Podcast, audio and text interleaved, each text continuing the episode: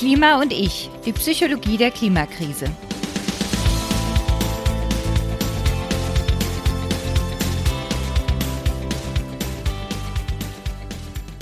Hallo und herzlich willkommen zu Klima und ich. Ich bin Stefanie Uhrig, Wissenschaftsjournalistin und promovierte Neurowissenschaftlerin. Hier spreche ich über psychologische Themen rund um die Klimakrise. Heute allerdings ohne die Psychologin Prof. Dr. Sabrina Kraus, dafür aber mit einem Gast. Eigentlich wollten Sabrina und ich ja in dieser Folge über Zukunftsvisionen sprechen, aber dann äh, kam noch was dazwischen, weil wir in der letzten Folge ja über Klimaaktivismus gesprochen haben und einige Kommentare bekommen haben, doch mal mit den AktivistInnen zu sprechen und nicht nur über sie. Und praktischerweise habe ich vor kurzem jemanden kennengelernt, der mir dabei helfen kann, Tobias Merz. Er engagiert sich bei der letzten Generation und in der Kommunikation rund um den Aktivismus. Und ich freue mich, dass wir uns beide jetzt ein bisschen darüber unterhalten können. Hallo Tobias. Hallo Stefanie, danke für die Einladung. Magst du erst mal kurz erzählen, warum du aktivistisch tätig geworden bist? Gerne, ja. Ich bin kein so typischer Aktivist, wenn es sowas gibt. Ähm, ich bin selber jetzt 43 Jahre und bin jetzt mehr oder weniger direkt bei der letzten Generation aktiv geworden. Vorher war ich ein halbes Jahr oder so bei Extinction Rebellion. Aber ich bin jetzt keiner, der schon jahrelang äh, irgendwie auf Demos geht und, äh, keine Ahnung, äh, Steine schmeißt oder sonst wie, wie man sich das vielleicht vorstellt. Ich habe in den 2000er Jahren studiert, Elektrotechnik damals und habe damals in, Akadem in Sommerakademie bei Hartmut Krassel mitgemacht, war damals der bekannteste Klimawissenschaftler in Deutschland und war damals schon schockiert, wie krass das eigentlich ist mit dem Klimawandel und dass da so wenig äh, getan wird. Also Anfang der 2000er, da war noch viel weniger die Rede von Klimawandel. Hm. Und deswegen bin ich dann in die äh, Solarenergie gegangen und mache seit Solarbereitung jetzt seit, naja, gut 15, 15, Jahren ungefähr. Auch im Ausland viel, Bangladesch und Pakistan. Hm. Und finde das auch sehr sinnvoll und wichtig. Und gerade die letzten Jahre war ich aber immer mehr schockiert, wie schnell doch das alles passiert gerade mit dem Klimawandel, wie das immer näher rückt. Ja. Also in unsere Zeit rückt jetzt gerade und gerade jetzt ne, die Flut im Ahrtal, diese Waldbrände in Europa überall, sodass ich gemerkt habe, äh, es reicht einfach nicht, ein bisschen mehr Solarenergie zu bauen, sondern es braucht einen krassen Wandel jetzt und braucht einen schnellen Wandel. Und dann kamen eben diese Leute, das war auch, genau, das, also was für mich auch noch so ein Aha-Moment war, gab es eben diesen Hungerstreik, das war Ende letzten Jahres, äh, 2021, nach dem Sommer, wo einige junge Menschen vor dem Kanzleramt äh, in den Hungerstreik gegangen sind mit der Forderung nach einer echten Klimapolitik, beziehungsweise nach einem Gespräch mit dem angehenden Kanzler Scholz. Und da in, dieser Hungerstreik, das hat es für mich nochmal so greifbar gemacht, dass ja, es geht wirklich um, um Leben und Tod, es geht um Hunger, es geht um große Katastrophen und es geht jetzt darum, nicht irgendwann in der Zukunft. Und mhm. ich habe mir das dann angehört auf so ein paar Vorträgen, dieses Konzept. Wir brauchen jetzt einen zivilen Widerstand, der aufsteht und sagt, wir brauchen einen großen Wandel. Und das hat sich für mich stimmig angefühlt und seitdem bin ich da dabei. Mhm. Ja, also ich habe dann natürlich auch mal geguckt, ähm, wann denn Leute sich vor allem aktivistisch beteiligen. Da gibt's dann auch Studien, die sagen, dass vor allem das Gefühl für dieses Risiko, was du jetzt auch beschrieben hast, es kommt immer näher, dieses Gefühl da eine große Rolle spielt, dass sich die Leute dann eher engagieren, wenn sie das auch einerseits ähm, vom Wissen her, aber andererseits auch emotional als ja. immer größeres Risiko empfinden. Ja, genau. Und ähm, dass es zusätzlich aber auch hilft, und das wäre jetzt so die nächste Frage, wenn das eigene Umfeld schon sehr bewusst umweltfreundlich äh, agiert, also dass die Normen im eigenen Umfeld schon auch klimafreundlich, umweltfreundlich sind. Wie war das denn bei dir? Warst du jetzt so in deinem Umfeld der Erste, der gesagt hat, hey, da muss man was machen? Oder auch wo du dann schon in die Solarbranche reingegangen bist? Oder war das, war das früher bei euch auch kein Thema? Naja, gut, ich, also dadurch, dass ich eben im Solarbereich arbeite und viel über, also mir Klima und solche Themen wichtig sind, oder Nachhaltigkeit generell ist auch mein Freundeskreis so ähnlich, würde ich mal sagen, ja, so im Durchschnitt mhm. eher bewusst bei diesen Themen. Aber von, auch davor schon? Von meiner Familie her, ja, würde ich auch sagen, die waren, genau, die waren damals auch so nachhaltig oder ne, so, ähm, sich Gedanken zu machen, welche Auswirkungen das eigene Handeln hat, das war schon auch da in meiner Familie. Hm. Und dann äh, ist es ja auch so, dass dieses Gefühl, etwas bewegen zu können, relativ wichtig ist, wo man dann in Richtung Selbstwirksamkeit kommt. Wenn du jetzt als Aktivist auf solche Demonstrationen gehst oder eben bei solchen Aktionen mitmachst, also du persönlich, und die Fortschritte oder eben das Fehlen von Fortschritten siehst, wie selbstwirksam fühlst du dich denn dabei dann? Genau, also das finde ich gerade bei der letzten Generation, bei den Aktionen, die wir jetzt machen, ähm, sehr, sehr selbstwirksam so, weil, weil man einfach den Effekt sieht. Ne? Also auch jetzt mal abgesehen von der ganz großen Presse, die jetzt so die letzten Wochen passiert. Das erste, wo ich mal aktiv geworden bin, war Anfang diesen Jahres. Da war die Forderung noch ähm, Essen retten, Leben retten. Also dieser Fokus, dass Lebensmittel wegschmeißen, was in Supermärkten ja ganz oft passiert, äh, verboten wird. Auch im Kontext Klima, wegen Emissionen mhm. und so. Aber ist ja auch abgesehen davon einfach totaler Irrsinn. Und die Aktionsform war, in, in Supermärkte in den Containerbereich einzusteigen und dort Lebensmittel rauszuholen aus der Tonne und die dann zu verwenden oder zu verteilen in der Straße, was eben in Deutschland verboten ist. Hm. Und dann haben wir, für Freiburg haben wir uns da eine, als Gruppe zusammengetroffen mit Menschen, die ich auch bis dahin nicht kannte, aber manche kannten sich mit Containern aus und andere kannten sich mit den Arten von Aktionen aus und ich habe halt, dann braucht es jemand gebraucht, der sich selber anzeigt dafür und habe ich gesagt, okay, das kann ich machen. Und dann sind wir eben da eingestiegen und ich habe dann oder de, ich habe im Endeffekt hat der Filialleiter das selber gemacht, bei der Polizei angerufen, dann kamen die und dann wurde ich halt da von der Polizei vernommen und so weiter.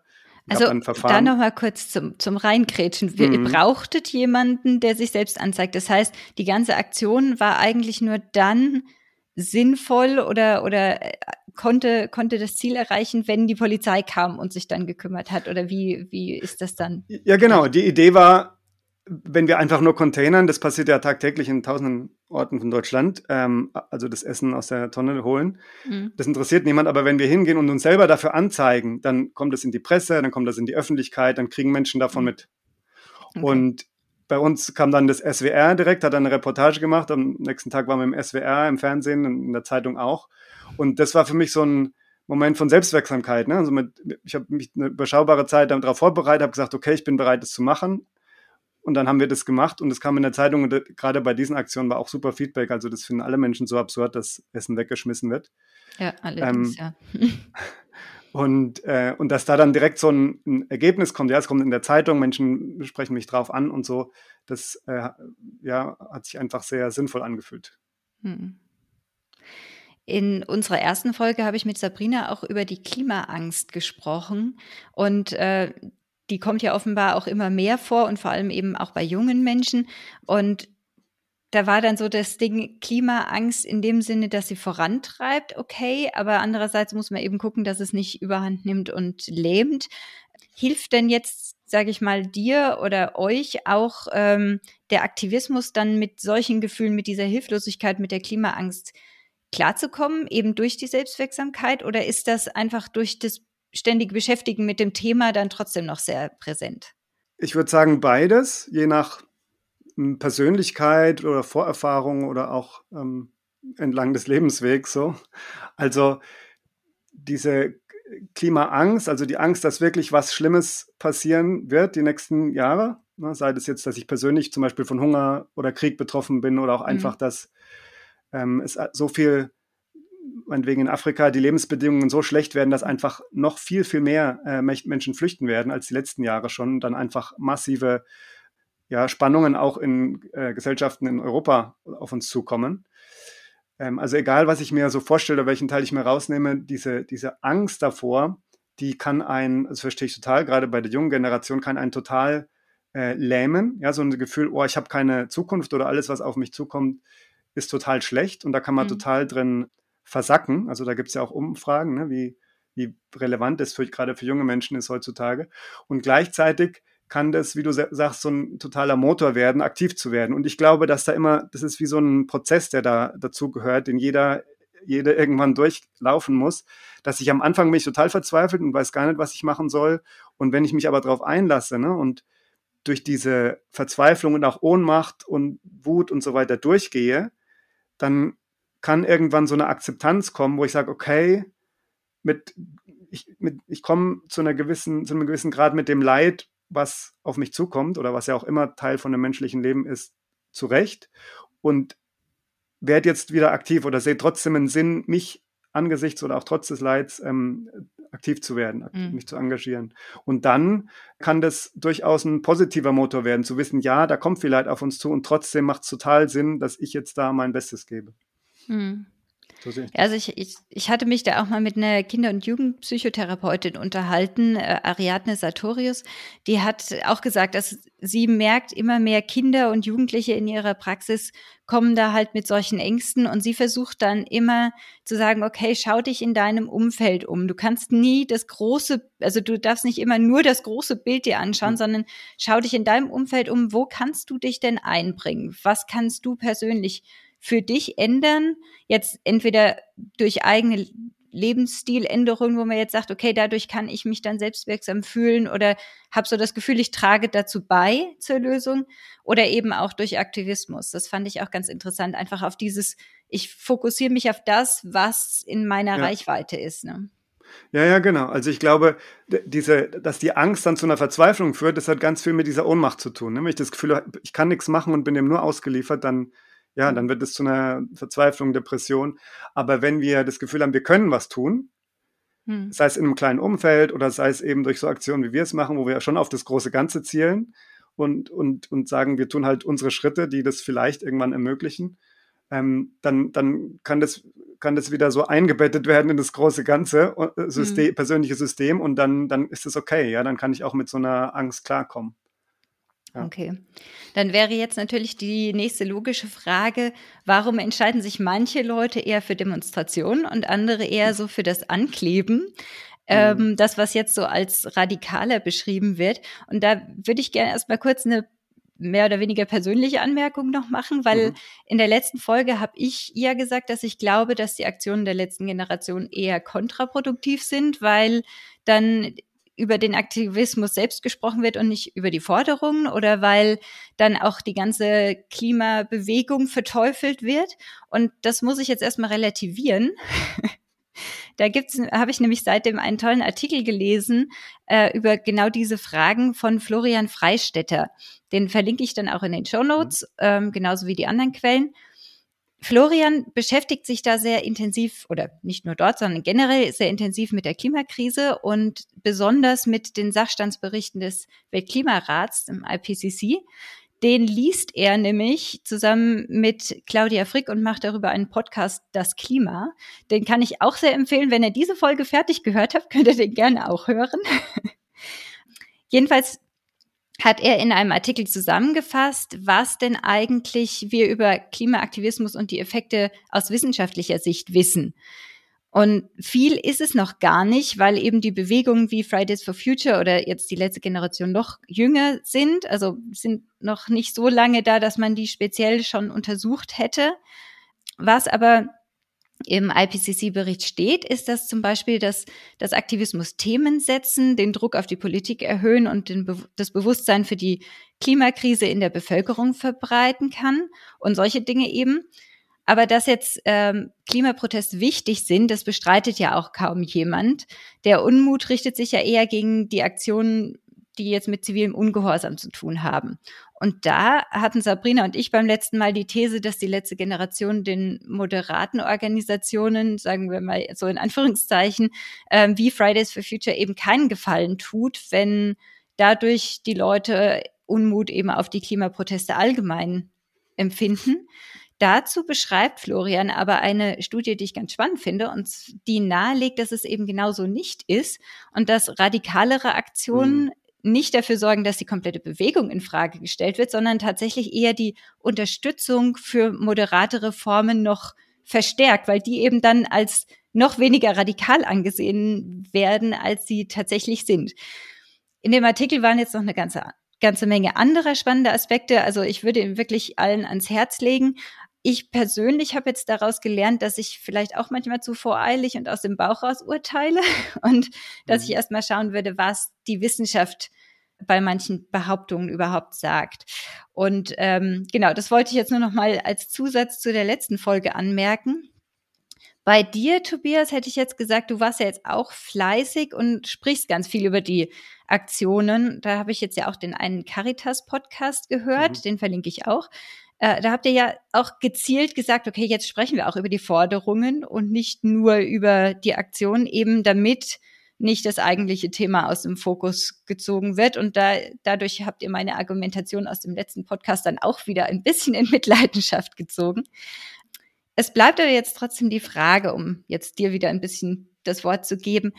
Warum wählen denn Menschen jetzt eher das Festkleben oder das Demonstrieren? Kennst du da Argumente, also vielleicht von dir selbst oder auch von Leuten aus deinem Umfeld?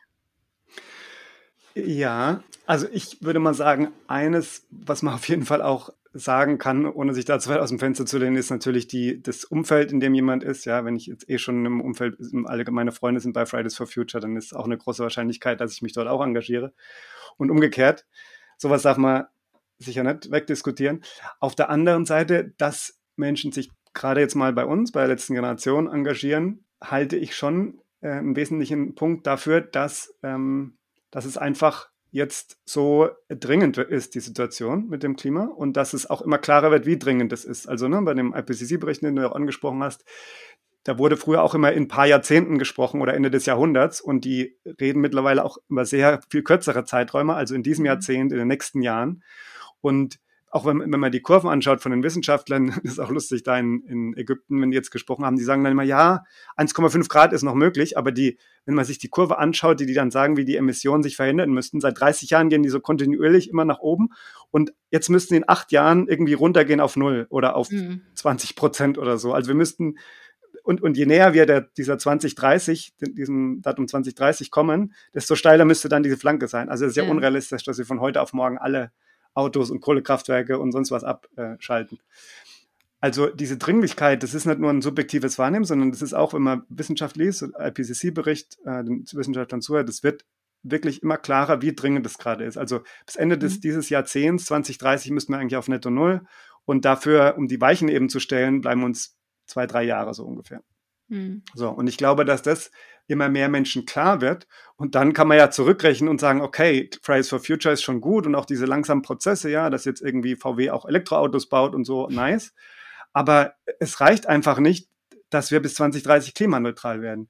Und mhm. angesichts dessen und angesichts dessen, was auf dem Spiel steht, dass dann eben diese Heißzeit kommt, ja, weil wegen dieser Kipppunkte wir dann nicht mehr zurück können, dann sind wir halt nicht bei zwei Grad, sondern ganz schnell bei vier Grad und dann ist wirklich große Teile der Welt unbewohnbar und äh, Hunger und so weiter angesichts dessen, was auf dem Spiel steht und dieser Zeiträume, gibt es dann einfach eine größere Menge an Menschen, die sagen, wir brauchen jetzt einen krasseren Wandel und wenn das durch Fridays for Future und durch Demos und Appelle und Petitionen nicht zustande kommt, dann müssen wir halt auf die Straße gehen und, äh, und hier zu zivilem Ungehorsam greifen. Und mhm. dass sowas funktionieren kann, da reden wir halt auch viel drüber als, als Bewegung. Da gibt es eben diese Beispiele aus der Geschichte bei Martin Luther King oder bei Gandhi damals, dass so friedlicher, also gewaltfreier ziviler Ungehorsam, der schon gewisse Regeln bricht, aber eben immer gewaltfrei bleibt, mit einem konkreten Ziel, was moralisch richtig ist, ja, mhm. also wie in dem Fall Erhaltung der Lebensgrundlagen, dass das äh, durchaus Erfolg haben kann und ähm, bessere Chancen hat als viele andere Möglichkeiten. Und im Zuge dessen, ja, ist es einfach so der Best Guess oder die, die, die größte Erfolgswahrscheinlichkeit, weil wir auch geschichtlich gesehen haben, diese Art von Aktionen sind angemessen, wenn es eben so ein großes dringendes Unrecht gibt, was mhm. in der Gesellschaft so vorherrscht, dass, dass äh, kleinere Aktionen das nicht adressieren können. Mhm. Also ich habe dann auch mal nachgeschaut. ich habe tatsächlich nicht viel darüber gefunden, dass irgendwie es Forschung gibt, warum welche Menschen äh, welche Art von Aktivismus machen. Ich habe eine Studie gefunden, wo dieses Dänemark, wo es da eben auch mit drum ging.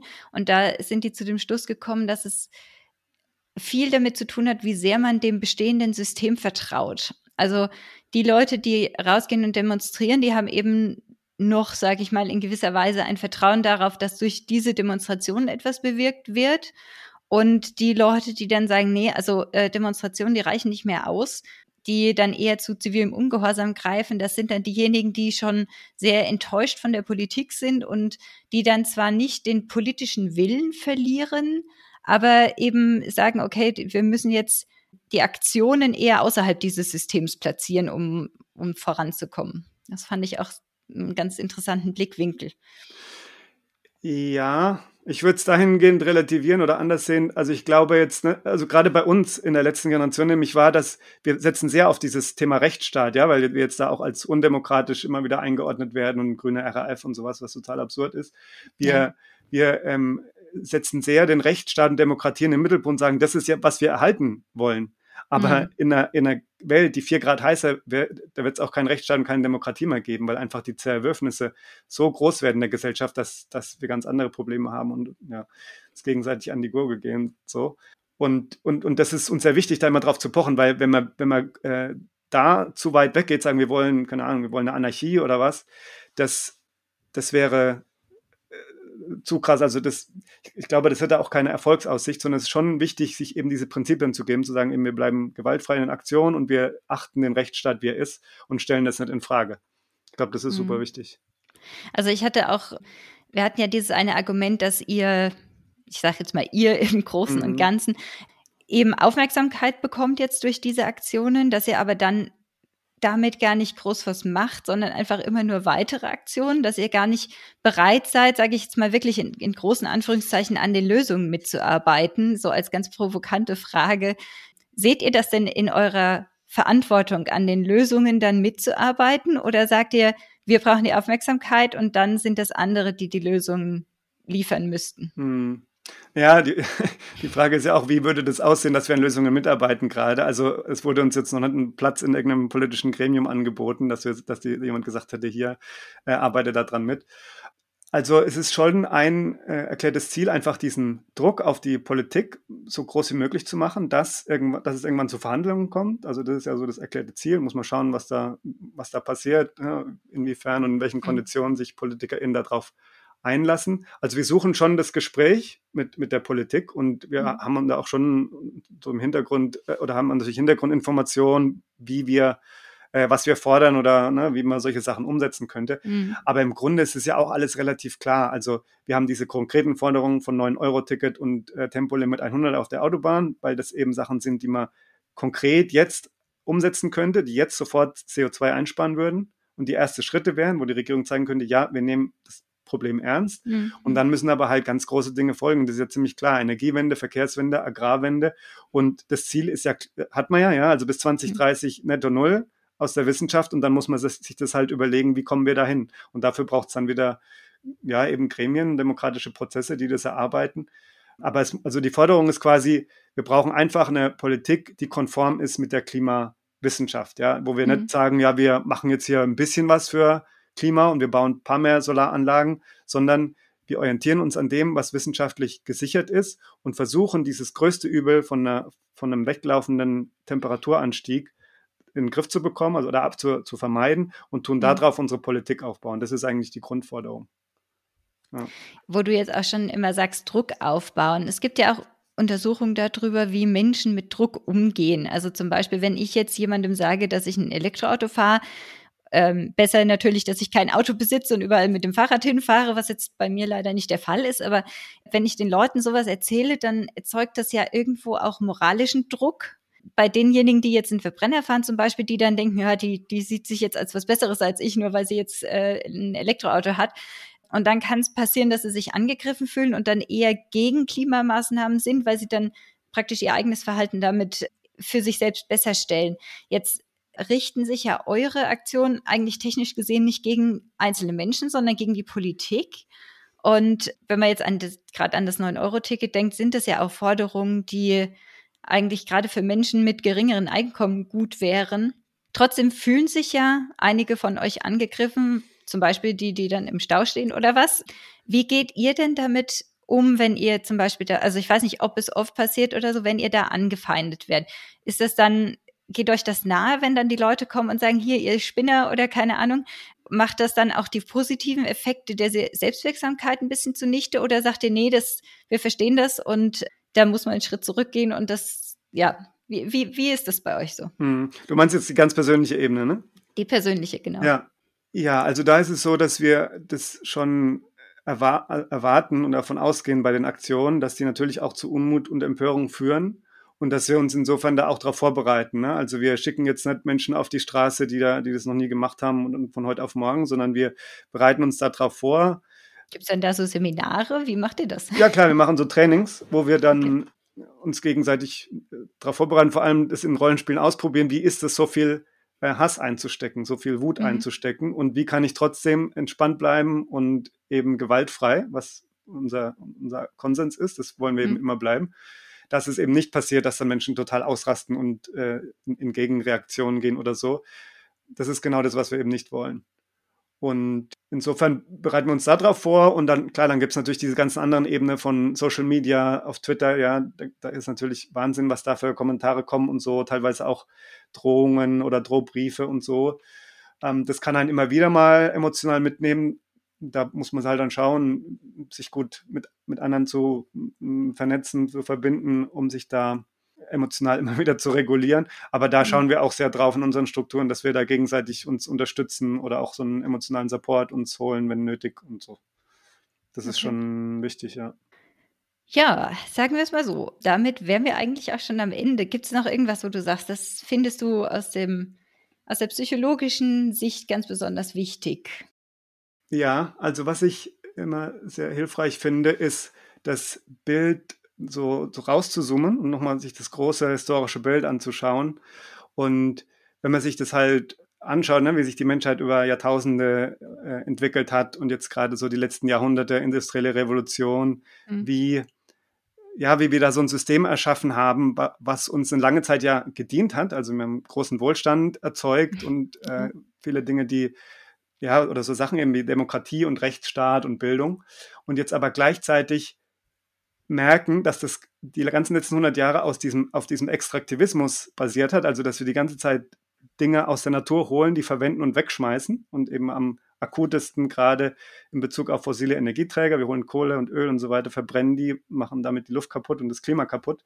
Und das fliegt uns jetzt um die, um die Ohren.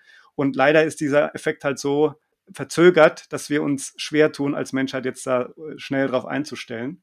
Mhm dann ist es einfach, aber wenn wir uns das vor Augen führen, ist es einfach verständlich, dass auch unser ganzes System wie Demokratie und wie auch Demokratie ja immer auch von Wirtschaft und Lobbyismusstrukturen und so beeinflusst wird, dass das sehr auf diesem fossilen Modell der letzten Jahrhunderte äh, einfach aufgebaut ist und dass es sehr schwierig ist, es zu durchbrechen. Ja, da, dass auch, dass die, also alle, die jetzt Politiker sind, an Entscheidungsstrukturen, äh, Entscheidungsträgersituationen sitzen, die sind ja auch alle geprägt von diesem ähm, fossilen Denken, Lobbyismus-Denken mhm. und so. Und das zu wirklich aufzubrechen, das ist nicht so einfach. Und trotzdem muss es jetzt sehr schnell passieren. Und daher machen halt diese disruptiven Aktionen Sinn. Also in diesem Kontext ist es immer zu sehen. Und wenn andere Menschen andere Ideen haben, wie man auch disruptiv sein kann, ähm, auf eine noch bessere Art und Weise, ne, mit noch weniger äh, Ärger bei Leuten, sehr gerne. Da sind wir total offen dafür. Aber es braucht halt dieses, dieses Aufbrechen, dieses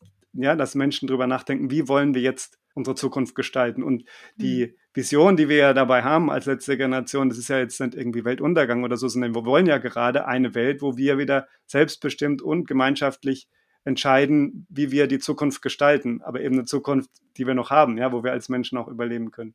Also die, die Vision, die wir da haben, ist ja eigentlich eine ganz positive. Und das andere, was mir auch noch kommt so bei dem großen Bild, ist, dass ich denke, wenn wir, wenn wir in 20, 30, 50 Jahren auf die Zeit jetzt zurückschauen, ja, und dann, ich glaube, dann wird es halt noch mal, noch viel, viel klarer sein, ähm, wie krass diese Zeit war und dass es wirklich die Zeit war, wo man noch hätte was ändern können oder wo wir vielleicht damals was geändert haben. Also, das, das wollte ich jetzt gerade sagen. Positives Szenario. genau. Aber wie es auch ausgeht, glaube ich, dass wir, dass wir später auch als Menschheit kollektiv uns äh, also froh sein werden, dass es damals Menschen gab, die aufgeschrien haben, ja, wie Wissenschaftler, wie äh, natürlich auch Fridays for Future, aber auch Menschen, die auf die Straße gegangen sind, die ins Gefängnis gegangen sind und gesagt haben, wir rennen da in unser Verderben rein, wir müssen jetzt was ändern. Einfach auf der kollektiven Ebene wie so ein, ja, es ist wichtig, dass Menschen ihr ganzes Leben dem widmen, dass sich jetzt was ändert. Ich muss jetzt sagen, dass ich auch schon öfter jetzt überlegt habe, wie werden wir in 20, 30, 50 Jahren auf diese Zeit jetzt zurückblicken, wenn wir dann diese ganzen Podcasts äh, und äh, mhm. Artikel und so, wenn wir die belächeln und sagen, ach ja, damals, da, da hat man noch so auf Tempo 100 gepocht und jetzt braucht man sowieso keine Autos mehr oder keine Ahnung, oder ist das dann so, ja, hätten wir bloß damals. Also das ist schon ganz spannend. In dem Zusammenhang, wir wollen ja wirklich noch diese Folge mit dem, äh, mit den Zukunftsvisionen machen. Hast du denn eine kleine Vision vielleicht für, was hat sich in fünf Jahren geändert? So eine Sache, ich meine, Hoffnung, hoffentlich viele, aber was ist in fünf Jahren anders? Naja, mein großer Wunsch wäre natürlich, dass diese, eben dieses Denken, dass, dass Klimapolitik nicht was ist, was wir jetzt mal so auch machen mhm. und irgendwann mal klimaneutral sind, dass das abgelöst wird von einer klaren Sicht, wir haben noch so viele Jahre und bis 2030 wollen wir klimaneutral sein und darauf basieren wir jetzt unsere Politik. Und dass das dann auch so von der ganzen Gesellschaft übernommen wird, dass dann wie so eine Aufbruchsstimmung entsteht, sagen, ja, okay, das wird jetzt nicht einfach, aber es wird sowieso nicht einfach die nächsten Jahrzehnte, dass dann wie so eine Lust oder Freude daran entsteht, okay, wie können wir es denn jetzt machen? Und dann bin ich nämlich auch mhm. bereit, mich einzuschränken, mein Leben zu ändern, wenn das so ein neuer Aufbruchsgeist ist. Okay, ich denke, damit wären wir so am Ende. Dann vielen Dank, Tobias. Es war eine sehr spannende Folge, finde ich, für mich zumindest. Und vielen Dank auch an euch fürs Zuhören. Folgt doch gerne dem Podcast, bewertet und kommentiert ihn. Wir freuen uns. Auf Facebook und Twitter findet ihr uns als @klima und ich zusammengeschrieben. Auf Mastodon sind wir jetzt @klima und ich @podcasts.social. Ihr könnt mir aber auch gerne eine E-Mail schreiben unter stephanie@klima-und-ich.live. Stephanie mit F und IE, live mit V. Alle Folgen findet ihr wie immer bei Spotify, Apple Podcasts und anderen Podcast-Apps oder auf klima-und-ich.live. Kommt gut ins neue Jahr und wir hören uns dann wieder am zweiten Sonntag im Januar. Tschüss, bis dann.